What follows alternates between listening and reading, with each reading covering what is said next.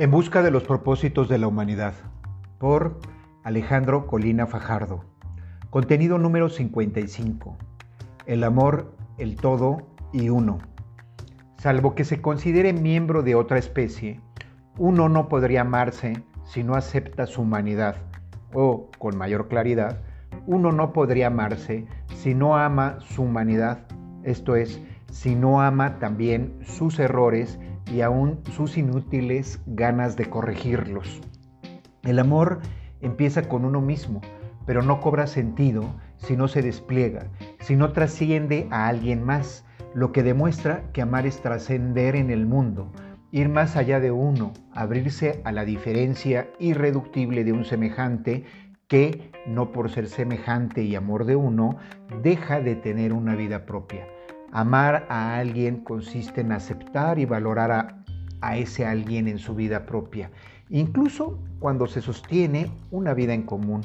Y es que amar no consiste en someter o controlar al sujeto que se ama, sino en admitirle y apreciarle tal cual es, en su diferencia irreductible.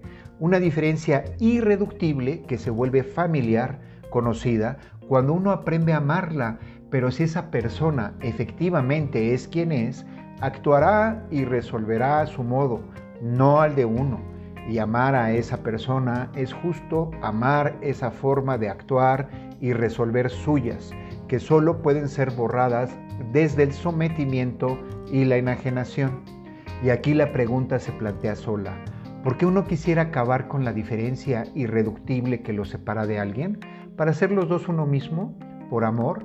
Pero no acaba de quedar establecido que amar a alguien consiste en admitirle y apreciarle en su diferencia irreductible. Y si no es por amor, ¿por qué habría uno de anhelar ser uno con alguien? ¿Por qué habría de buscar borrarse en ese alguien?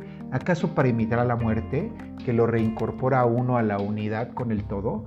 Pero en tanto que forma parte de él, uno se encuentra unido con el todo en la vida.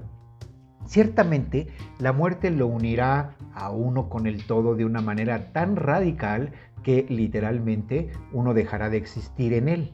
Y más aún, constituye una característica del todo presentarse en criaturas y cosas individuales, separadas unas de otras, pero relacionadas entre sí. Que uno forma parte del todo resulta inobjetable. También los demás. No hay fenómeno que no le pertenezca pero cada criatura, cada cosa, existe por separado en múltiples relaciones con el resto, pero de forma separada, distinguida, diferenciable.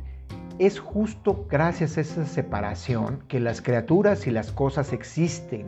Queda claro que si no se pudieran diferenciar del todo, no existirían, que no serían ellas, sino el todo. Una de las condiciones para que algo exista es que exista por separado, en forma diferenciada del resto.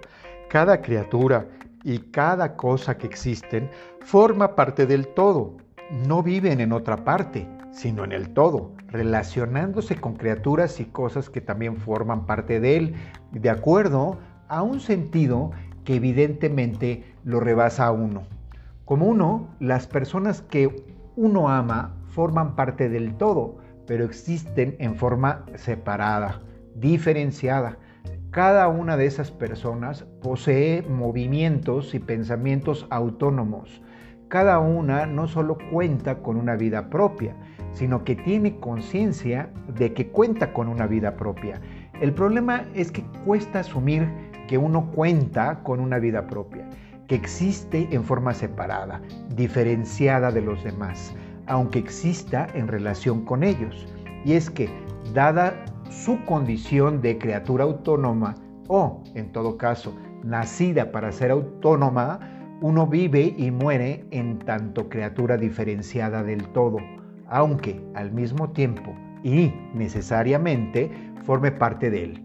Y la autonomía cuesta, y como a uno le cuesta ser autónomo y no puede, no permite que los otros lo sean, los somete o al menos los controla para no quedarse solo, tal y como si la libertad no fuera una condición del amor.